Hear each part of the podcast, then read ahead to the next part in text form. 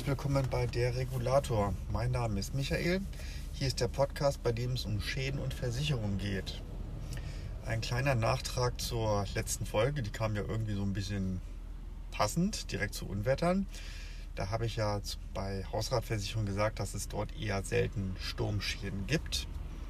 Zu der Aussage stehe ich auch nach wie vor und keine 24 Stunden später habe ich in Nachrichten Bilder aus den Städten Paderborn und Wuppertal, äh, nicht Wuppertal, äh, Lippstadt gesehen. Ähm, das sind die Städte, durch die vor ein paar Tagen ähm, Tornados, also Wirbelstürme durchgezogen sind, kleinere oder größere, also kleinere im Vergleich zu denen, was in Amerika dort ähm, über das Land zieht und ähm, größere für unsere Verhältnisse hier, die wir hier so kennen.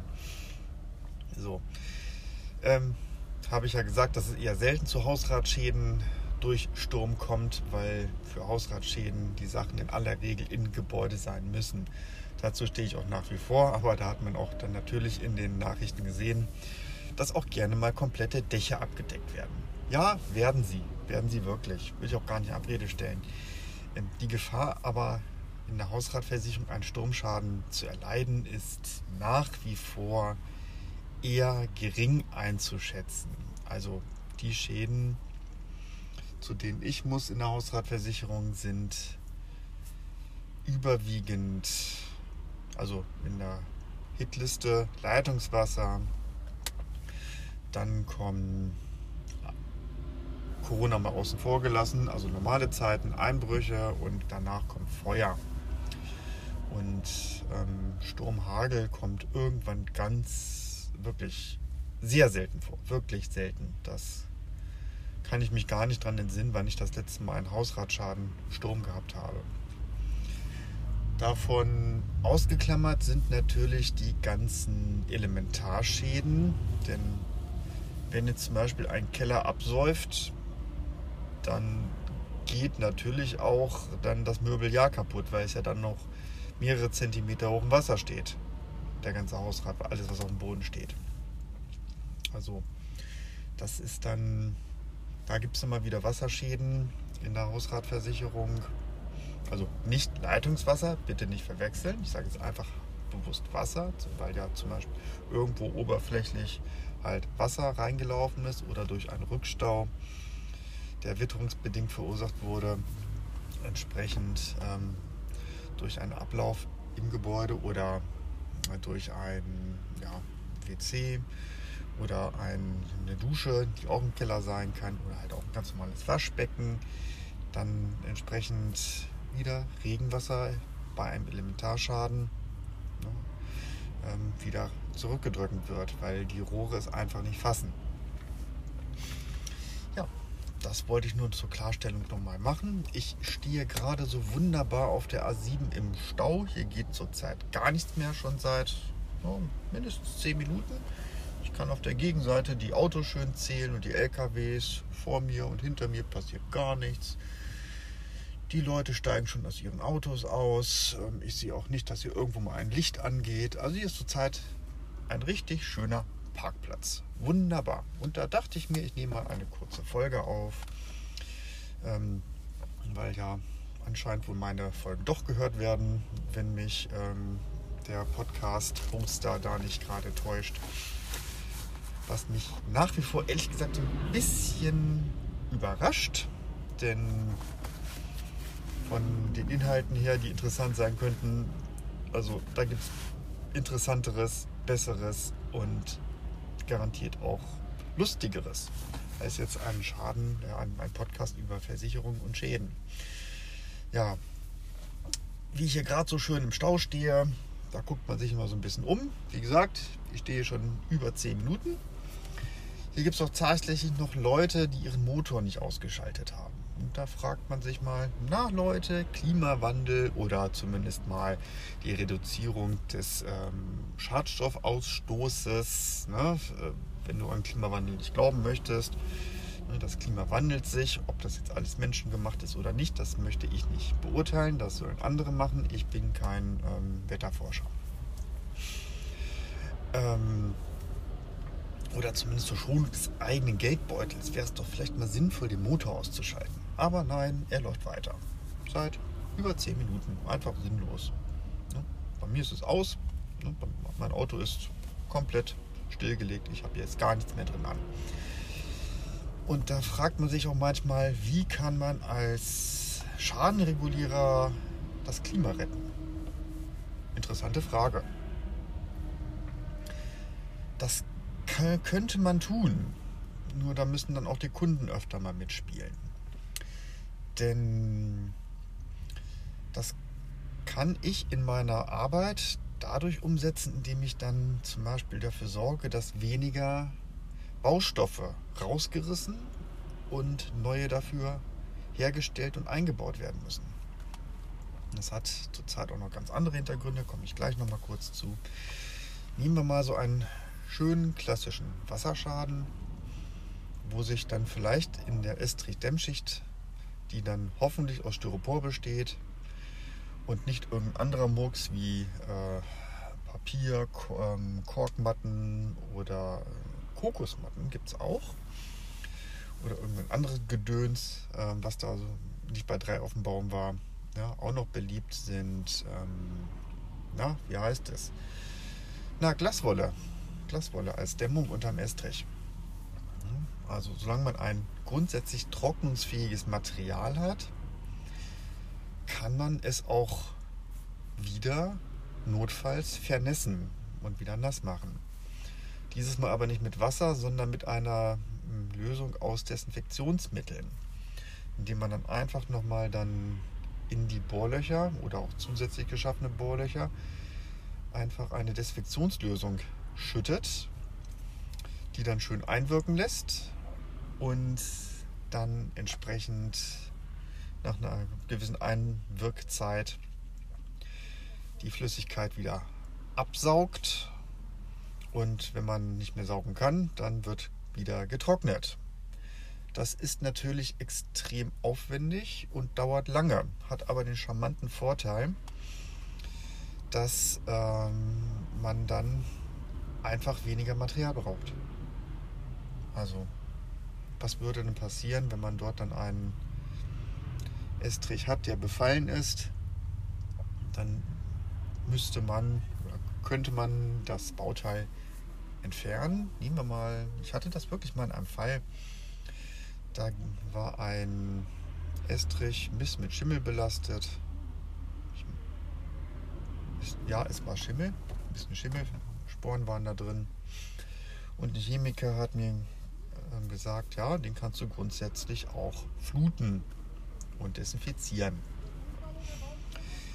Der Kunde wollte das auch nicht so gerne, dass das rausgerissen wird. Besser gesagt, der Vater des Kunden, der wollte nämlich in dem Haus ähm, einfach weiter leben und seine Ruhe haben. Und dann haben wir eben gemacht, jo, okay, dann machen wir das.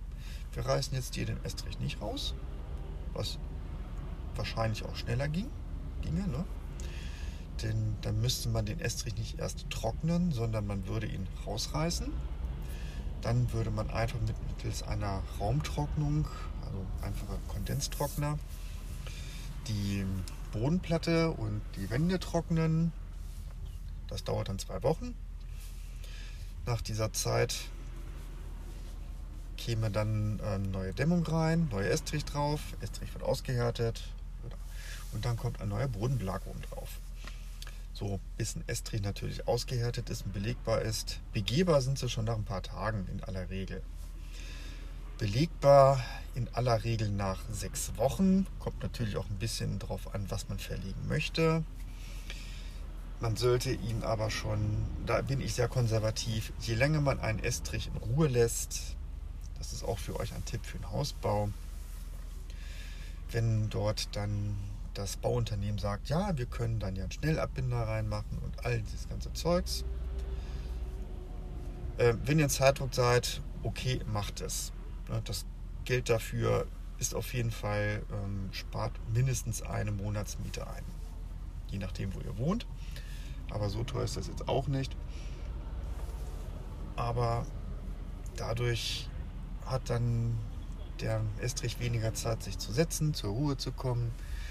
und es dauert, kann es dann eher mal zu Problemen kommen, wenn man jetzt zum Beispiel Fliesen drauflegt. Dass dann einfach noch nicht genug geschwunden ist. Man spricht dann nämlich von ein bisschen Schwund vom Material. Also der verschwindet nicht, er zieht sich nur so ein bisschen zusammen.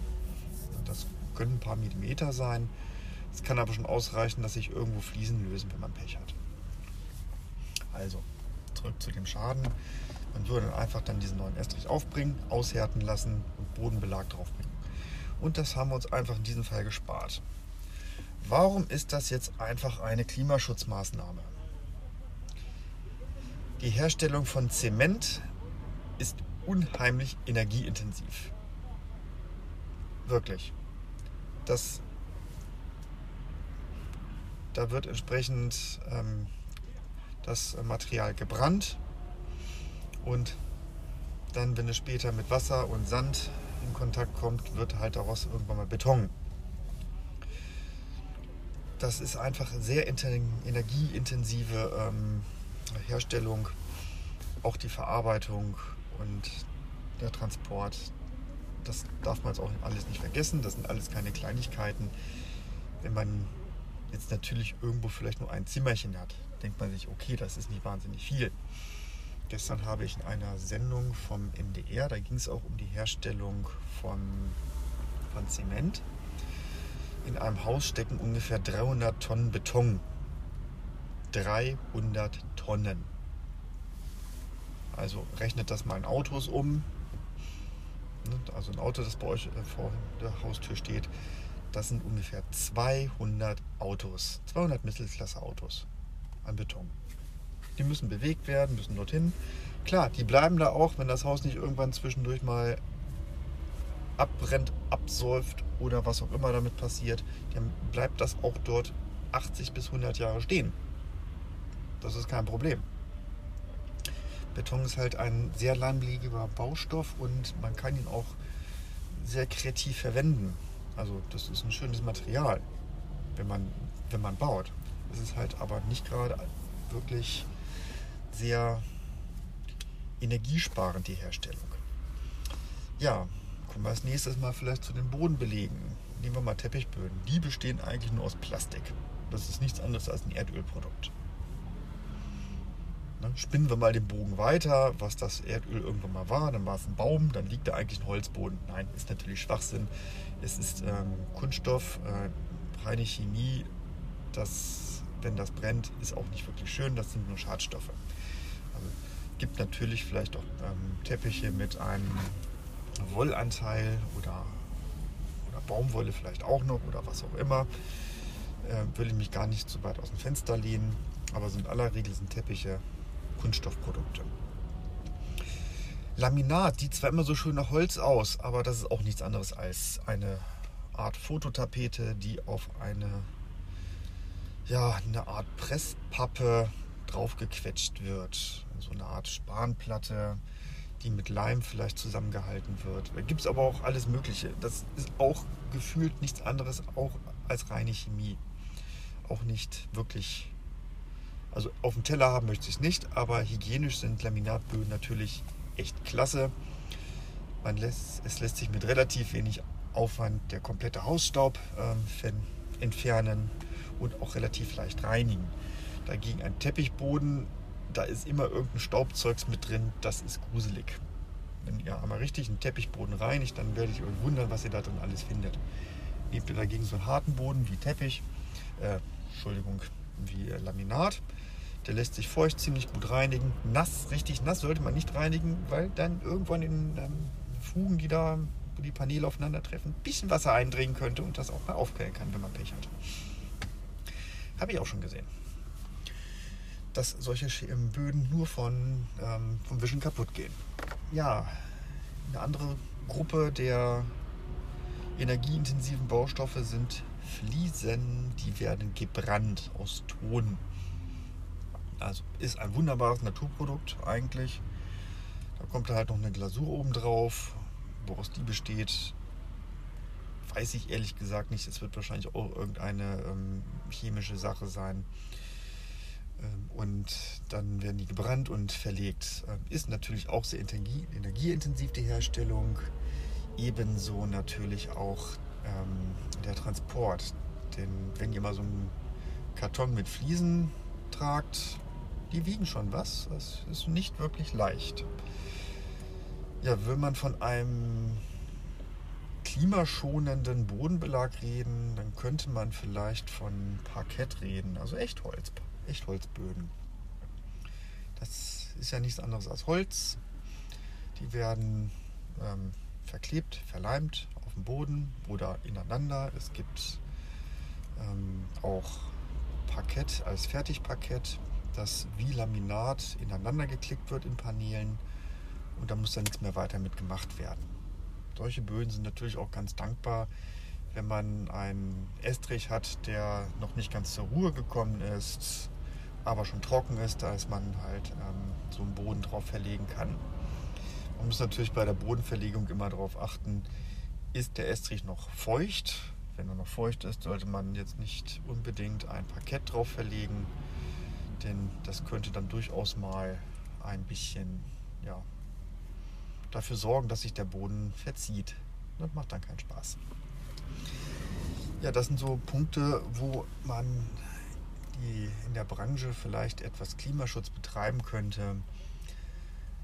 Leider ist dieses Wissen nicht wirklich bei den Kunden angekommen, denn oft hat man auch kreative Ideen, wie man vielleicht dann drumherum kommt, ein Zimmer, ein Badezimmer neu zu fließen, die man vielleicht in bestimmten Bereichen mit anderen Farben spielt und arbeitet. Das kann ja vielleicht auch mal ganz nett aussehen.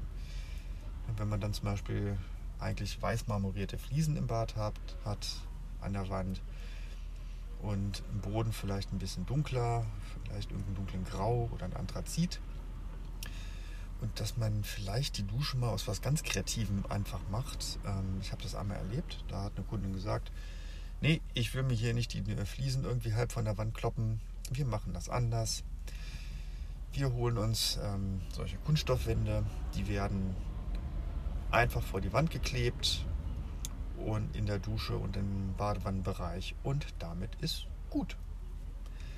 Das müsste sogar meines Wissens dann das Abdichtung durchgehen, denn solche Nassbereiche, die müssen seit Jahren mittlerweile abgedichtet werden. Und dann hat man damit eigentlich auch erstmal so keine Probleme. Dann kommt da einfach dann so eine Kunststoffwand an die wird da angeklebt. So was ähnliches gibt es auch manchmal in Küchen als ähm, Fliesenschild-Alternative. Da gibt es ja auch dann über der Arbeitsplatte gerne mal diese Fliesen und die werden dann auch gerne mal äh, von den Küchenbauern jetzt als Kunststoff ausgeführt, als ähm, Kunststoffwand oder ähm, aus Glas habe ich das auch schon gesehen. Ähm, dann kann man alles Mögliche machen.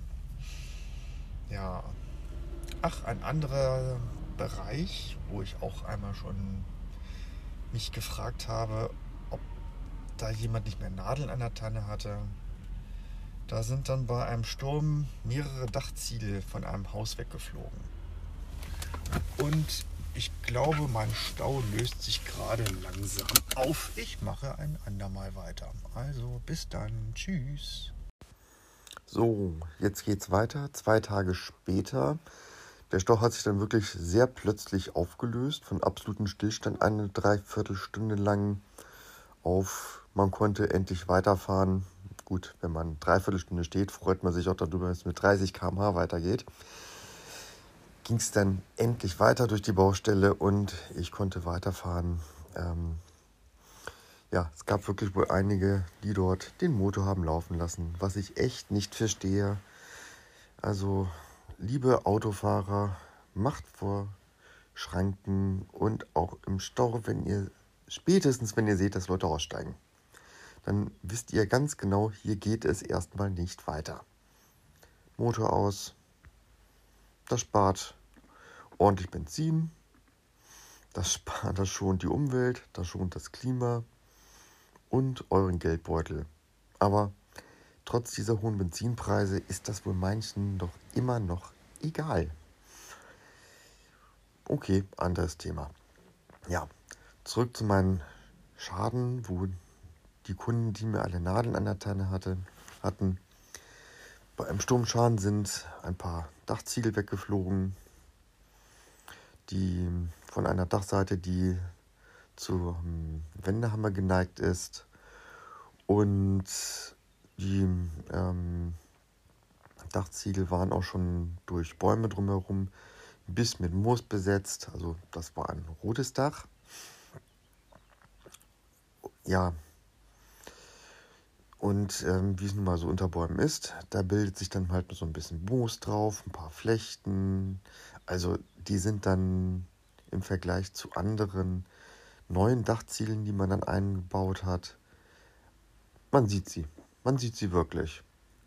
Aber ich behaupte mal, nach spätestens zwei Jahren sieht das kein Mensch mehr, weil sich das dann angeglichen hat. Das war nicht mal, gar nicht mal so ein kleines äh, Häuschen. Das war ziemlich groß. Und die Kunden kamen doch dann wirklich allen Ernstes auf die Idee zu fordern, man möge wegen der optischen Beeinträchtigung die gesamte Dachhälfte neu machen. Ich kann mich leider nicht mehr ganz daran erinnern, ob dann nicht auch noch äh, dann das Argument kam, ja, wenn wir schon die eine Seite machen, dann müssen wir auch von dem Satteldach die andere Seite machen. Weil das passt, würde ja gar nicht mehr zusammenpassen. Ähm, nur zur Erinnerung, es sind Dachziegel weggeflogen. Es war jetzt keine geringe Zahl, es waren jetzt auf jeden Fall mehr als fünf. Und dann zu fordern, man macht mal eben das komplette Dach neu mit Ziegeln, die nichts haben, die vollkommen in Ordnung sind. Jetzt denken wir jetzt einfach mal ganz kurz energetisch. Wie werden Ziegel hergestellt? Ja, man nimmt da halt den Ton, steckt ihn in Maschinen rein, die werden formen daraus halt diese Ziegel und dann ganz vereinfacht gesagt werden diese Ziegel in Öfen gebrannt. Und irgendwann landen sie halt mal auf dem Dach. So. Ich hoffe, ihr seid so ein bisschen über das Wort gebrannt gestolpert. Das heißt auf Deutsch, verdammt viel Energie wird benötigt, um diese Bauteile herzustellen. Und von dem Eingriff in die Natur- und Wasserhaushalt, der um, um die Tongrube herum, will ich jetzt erstmal gar nicht reden. Denn da muss man natürlich ein bisschen graben, freilegen und es ist in meinen Augen nicht besonders intelligent, Bauteile, die vollkommen in Ordnung sind und nur weil sie etwas Moos angesetzt haben, was sie sowieso tun und das ist auch nicht schlimm. Das ist vollkommen in Ordnung, wenn auf einer Dachziegel sich äh, Moos bildet. Das ist passiert, ganz normal. Man kann es, wenn man möchte, reinigen lassen, man kann es aber auch lassen. Das tut dem Bauteil und der Funktion überhaupt keinen Abbruch. Also, na, da dachte ich mir auch, also damals hat man, hat kein Mensch an das Klima gedacht, ne? Also, und auch an Energiepreise noch nicht so, klar, die waren damals auch schon hoch, ist auch schon ein paar Jährchen her. Aber da hat niemand so explizit dran gedacht. Und dann wirklich zu fordern, ja, wir machen das komplette Dach neu. Ne? Versicherung soll bezahlen.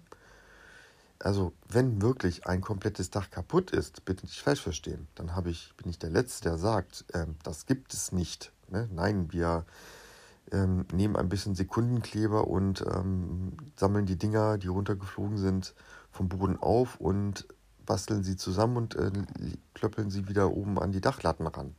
Nein, das ist blödsinnig, das ist unseriös, kann man nicht machen. Aber irgendwo muss man auch mal sagen, das geht so nicht, da muss man die Kirche im Dorf lassen.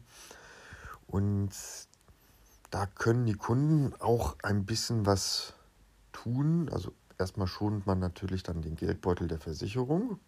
Ja, das tut man, wenn man jetzt sagt, oder nicht übermäßig hohe Anforderungen stellt, sondern auf dem Teppich bleibt. Das spart wirklich Geld. Dann kann man sich nämlich auch oft den Einsatz von Sachverständigen einfach sparen. Die kosten auch Geld. Man spart sich zusätzliche Fahrten. Das ist jetzt erstmal nur der Vorteil, den wir als Versicherung dabei haben. Jetzt denken wir aber einfach mal, dass das nicht nur einmal passiert, sondern viele, viele tausend Mal im Jahr bei einer Versicherung. Nehmen wir einfach mal 100 Fälle. So 100 Fälle, in denen man keinen Sachverständigen hinzuzieht. Ein Sachverständiger kostet um die 1500 Euro, machen wir 2-0 dran. Dann spart die Versicherung erstmal nur um die 150.000 Euro dafür. Das ist ja so ein bisschen fiktiv, so real greifen wird man das nie, das wird man auch nie, wahrscheinlich nie bei den, in den Statistiken wirklich feststellen können, weil es ist jetzt einfach eine fiktive Zahl und ähm, nach der geht kein Controller suchen. Wie denn auch? Dann findet er keinen Ansatz für. Er wird kaum vergleichen können. Ähm, ja, hier hätten wir eigentlich doch einen Sachverständigen gebraucht, sondern das funktioniert nicht. Diese ersparten Kosten. Das ist immer wieder ein, ja, ein kleines Problem, das meine Zunft hat, um zu begründen, was wir eigentlich machen. Wir sparen manchmal wirklich Geld ein und versuchen, die Menschen glücklich zu machen. So, jetzt habe ich erstmal über den Gewinn für die Versicherung gesprochen. Jetzt spreche ich einfach dann mal dann auch über den Gewinn für die Kunden. Also, wenn die Schäden allgemein niedrig sind, nee, ich fange anders an. Eine Versicherung ist ja ein Sammelbecken gleichartiger Risiken, die dann zu einer Prämie versichert werden.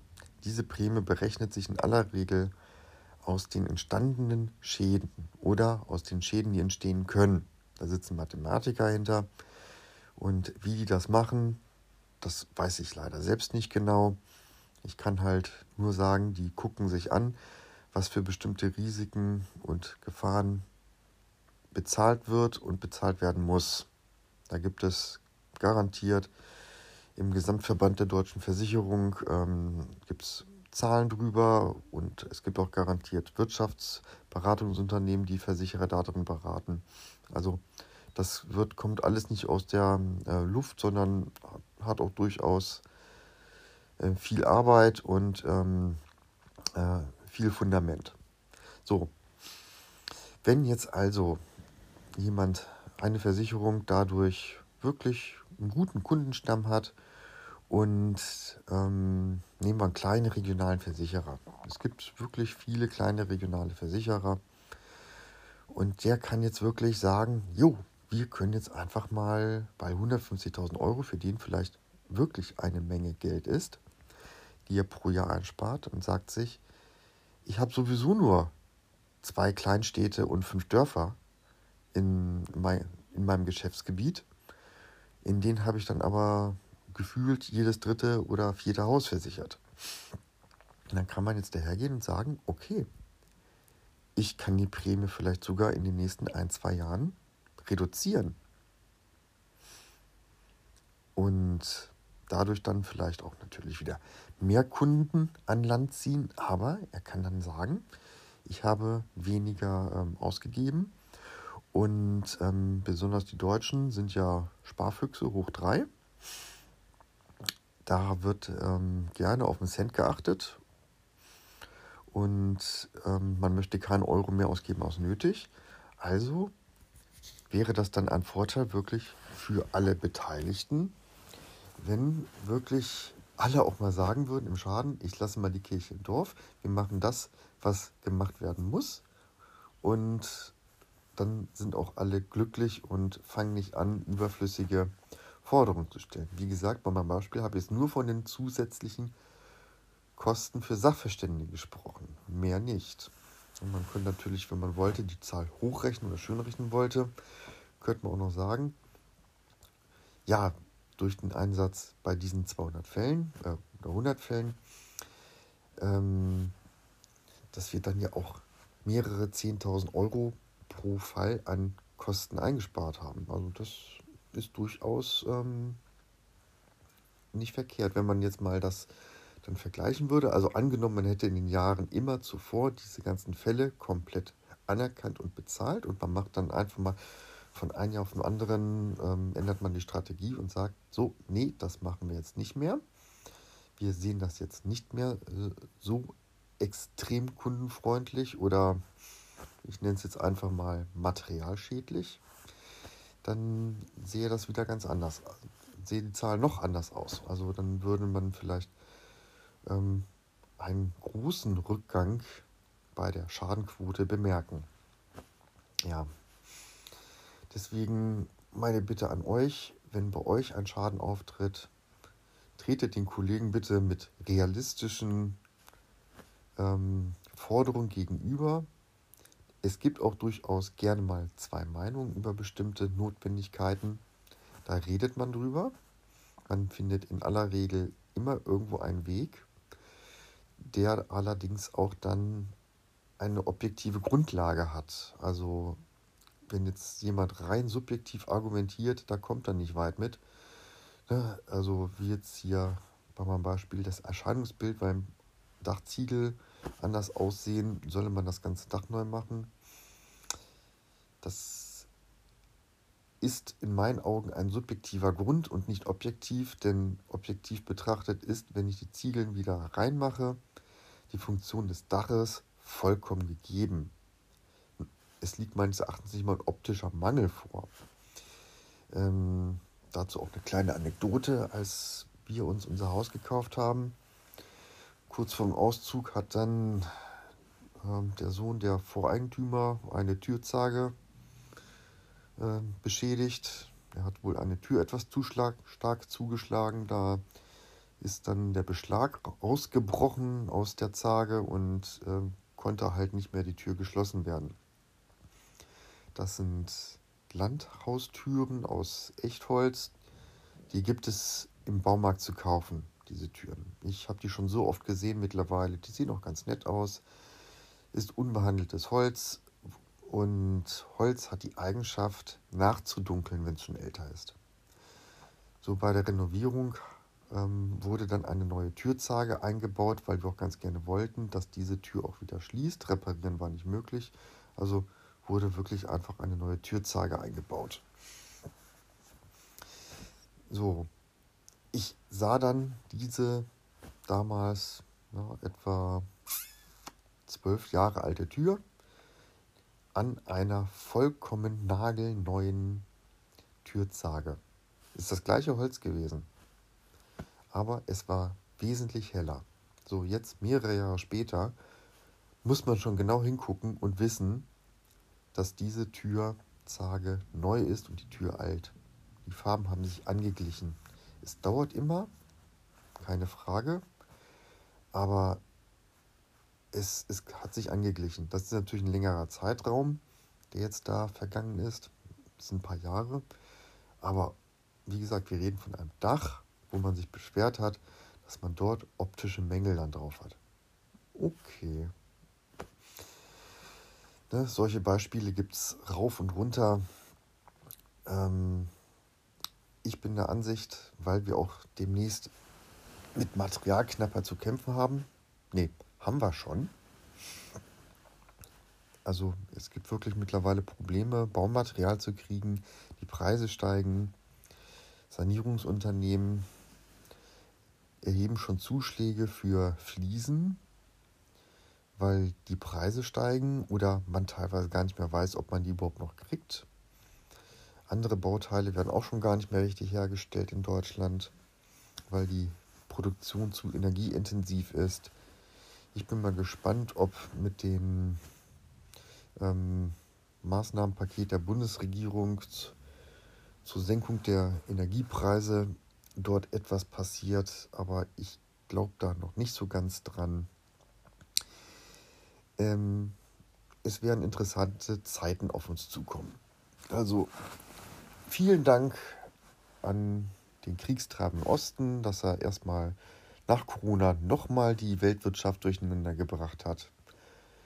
Ähm, ich hoffe mal, dass die Wirtschaft sich anderweitig entsprechend aufstellt und orientiert. Also China leidet ja immer noch sehr stark unter Corona und verhängt schwere Lockdowns, in denen dann die Schiffe nicht ähm, abfahren können und nicht beladen werden in den Häfen. Also da ist noch viel Musik drin.